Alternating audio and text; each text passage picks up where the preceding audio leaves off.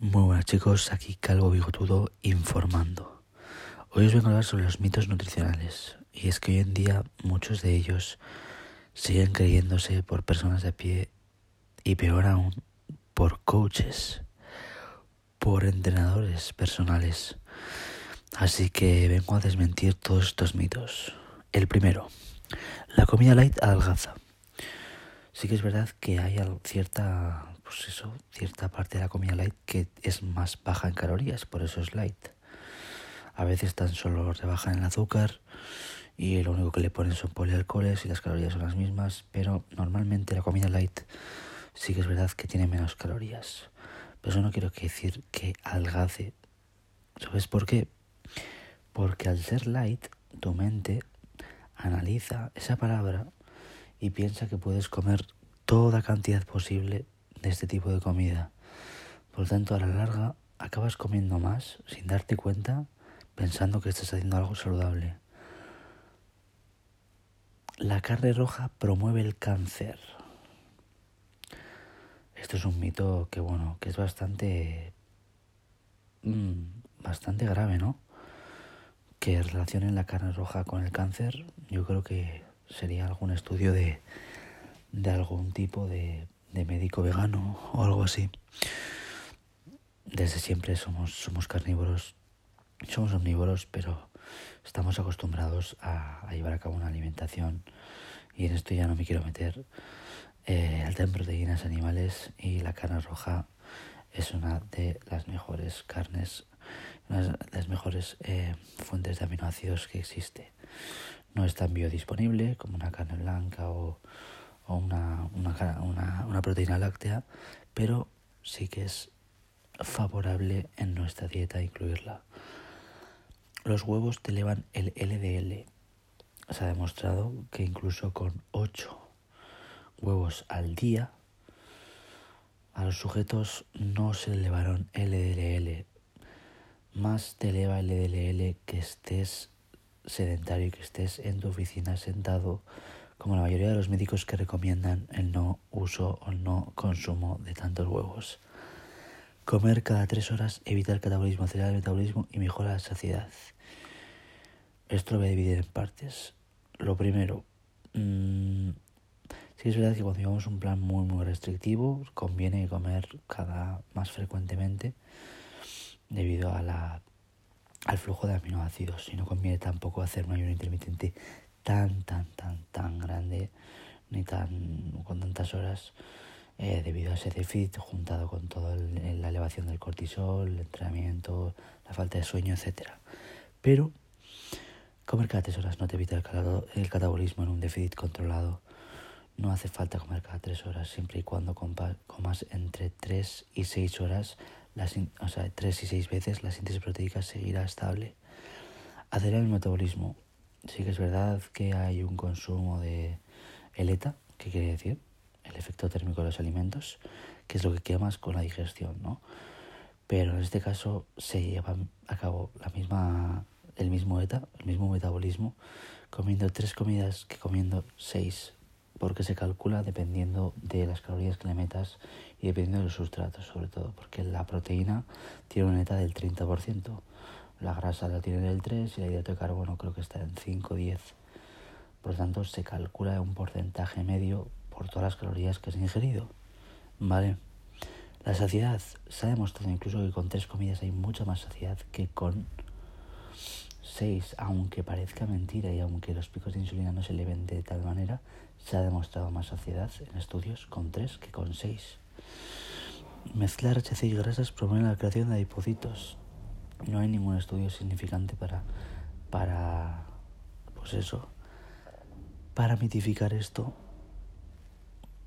Se supone que se dice que la insulina coge y, arrastra la grasa a la célula para crear ese adipocito, pero no es así. Es más, la grasa ralentizará la absorción del, hidrato de carbono y mejorará la sensibilidad de la insulina. Y mejorará ese pico de glucemia y por lo tanto esa, eh, esa aparición o esa o esa secreción de insulina. Y eso, al fin y al cabo, una secreción menor de insulina mejora la lipólisis, sobre todo en déficit. Bueno, porque en superávit no creo que haya mucho mucha lipólisis. La suplementación es algo esencial. La suplementación debería estar en el, la punta, la punta total del iceberg. Debería contar entre 5 y 10%. 10 me parece excesivo. Lo suelen poner la gente que vende suplementos. Y yo tengo, sí que tengo una marca de suplementos a medias con el, con el CEO de Rise and Shine, Antonio. Pero aún así os diré que no es para nada esencial. Sí que es verdad que una proteína nos facilita mucho la vida y su biodisponibilidad es muy buena. Pero si tienes una dieta equilibrada y si eres una persona de pie y todo, sí que te puede facilitar la vida, pero no es esencial. Esencial es necesario y eso no lo es. Comer HC a la noche engorda. Bueno, entrenador José quiere escuchar este podcast. Pues bueno, los hidratos de carbono mmm, no engordan en un momento del día, ¿vale? Sí que es verdad que eh, existe una mayor absorción mmm, dependiendo de, de, un momento del día debido a, la aceleración del metabolismo por entrenamiento, etc.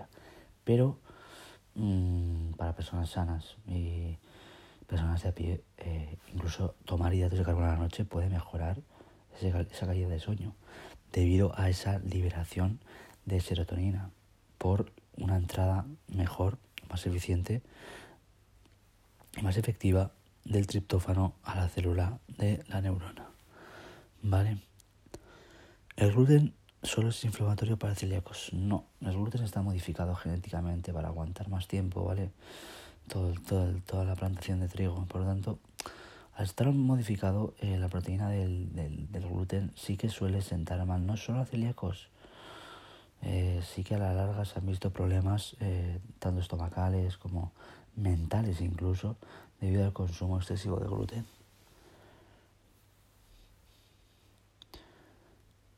La sal hay que evitarla de elevada tensión. A ver, para hipertensos sí que recomiendo una bajada un poquito de sal, pero hambre, pan para hoy, hambre para mañana. ¿Entendemos? Si empezamos a bajar la sal, será más fácil elevar la tensión cuando comamos algo con sal. Lo mismo pasa con la aldosterona con la retención de líquidos. Tú, si, si elevas el consumo de sodio, vas a retener líquidos, ¿no? Pero si, si antes de eso has reducido tu consumo de sodio, la retención va a ser mucho mayor. Pero si en cambio has consumido una cantidad normal y, y sigues con esa cantidad, aun siendo mayor que cuando consumías muy poca cantidad, no te vas a retener. Incluso cuando bajes un poquito la cantidad algún día, vas a incluso expulsar ese líquido por esa inhibición de la aldosterona. El alcohol con moderación es saludable. El alcohol en sí en ninguna forma es saludable, ¿vale? Empeora la síntesis proteica y además te aporta calorías que no son, no tienen eh, eh, absolutamente nada de nutrientes. Además, crea un estado, un estado diurético que puede catabolizar. Pero tampoco voy a ser extremista aquí.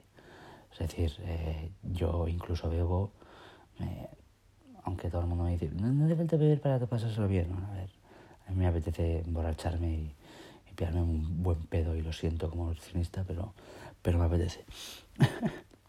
Sinceramente.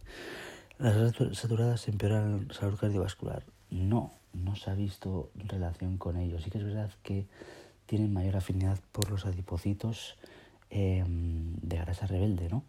pero mm, en sí no tienen... La grasa saturada es esencial, es verdad que, que, que hay que tomarla en un porcentaje, pero es esencial para producir todo tipo de hormona, todo tipo de hormonas esteroideas como la testosterona, y eso mejora el, la salud cardiovascular, la salud muscular, la, la sensibilidad a la insulina, todo tipo de, de problema que pueda relacionarse con, con el síndrome metabólico. Desayuna como un rey, come como un príncipe y cena como un pobre. Uf. Este es un mito que todavía siguen pensando vuestros padres seguramente. Pues yo lo diría al revés. Desayuna como un pobre, come como un, como un príncipe y cena como un rey dormirás mucho mejor, se activarán las catecolaminas por la mañana, incluso si reduces los hidratos de carbono o haces un ayuno intermitente, dopamina, adrenalina, adrenalina. Todas esas catecolaminas por la mañana pueden regular los ritmos, ritmos circadianos y pueden hacerte una vida mucho más saludable y con un bienestar mucho mayor. Y después si sigues, si sigues reduciendo esos hidratos de carbono, también depende de la fase. Y en la cena metes algo más de hidrato de carbono, puede mejorar la entrada de triptófano en la célula, como ya he dicho, para mejorar esa liberación de serotonina, melatonina. Y si ya incluimos una suplementación de 5-HTP o de, de, melatonina, puede mejorar incluso más. 5-HTP básicamente es triptófano. Así que eso es la manera en la que se absorbe correctamente. ¿Todas las calorías son iguales? Pues no. Al final hay mucho, últimamente hay mucha, mucha controversia con traquear, con, con, con cuadrar macros, con, con pues eso, creer que se puede comer absolutamente todo. Sí que es verdad que los ultraprocesados, si es una persona saludable, no pasa absolutamente nada. Pero eh, hay que tener en cuenta que la, la saturación, por así decirlo, si en volumen, por ejemplo, la saturación de los receptores eh, de la sensibilidad a insulina y, y, de todo, de todo, y la afinidad que tienen los ultraprocesados y sobre todo la, la grasa saturada y la grasa trans con la grasa rebelde y con la creación de adipocitos, pues ahí tendríamos un problema, ¿vale? Entonces, eh, sí es verdad que cuantos más nutrientes tomes, mejor. Pero bueno, también hay que vivir en un equilibrio. Vivimos en una sociedad en la que nos presenta absolutamente todos los productos ultraprocesados.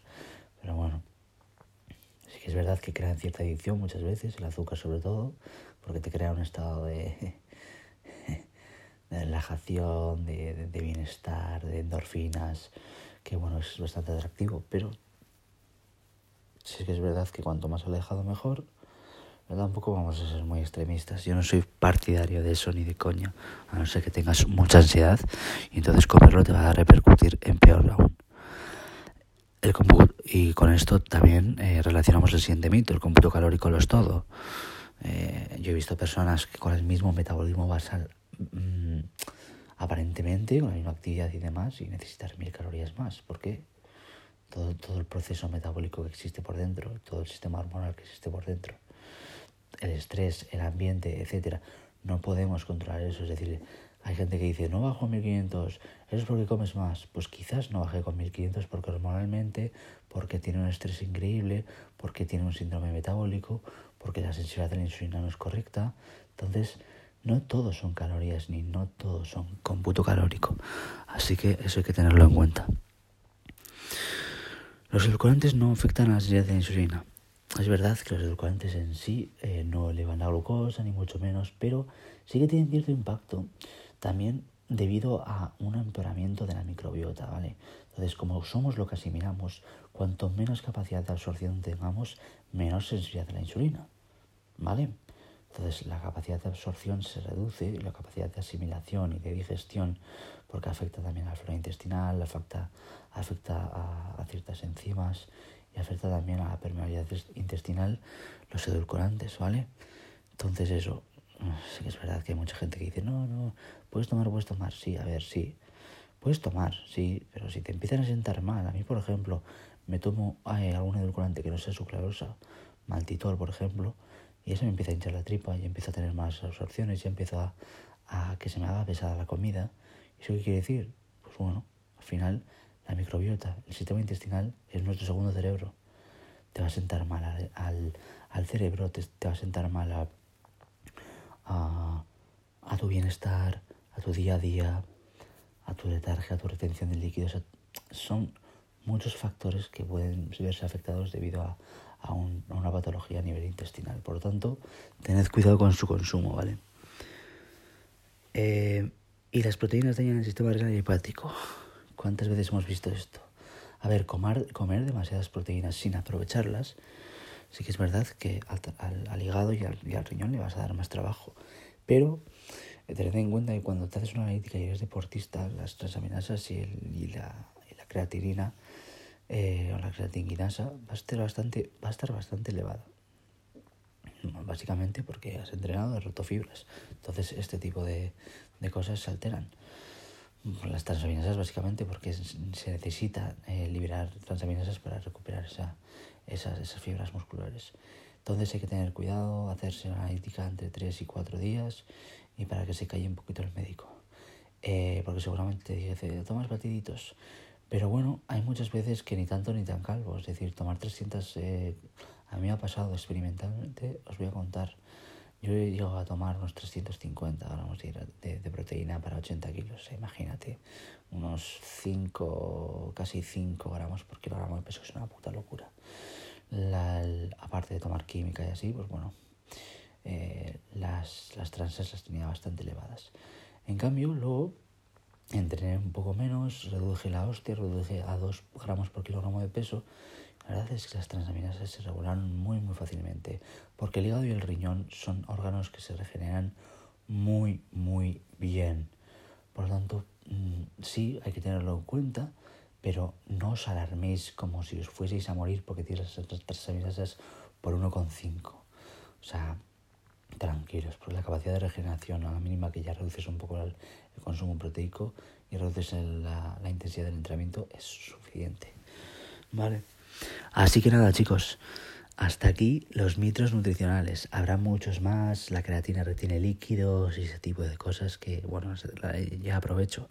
La creatina retiene líquidos intracelularmente. Si hay un equilibrio negativo en cuanto al sodio y el potasio, sí que es verdad que puedes retener de manera extracelular, pero sobre todo intracelularmente. Te da un bombeo mayor, un rendimiento mayor y es uno de los mejores suplementos naturales y el más estudiado monohidrato siempre y de creapure si es posible.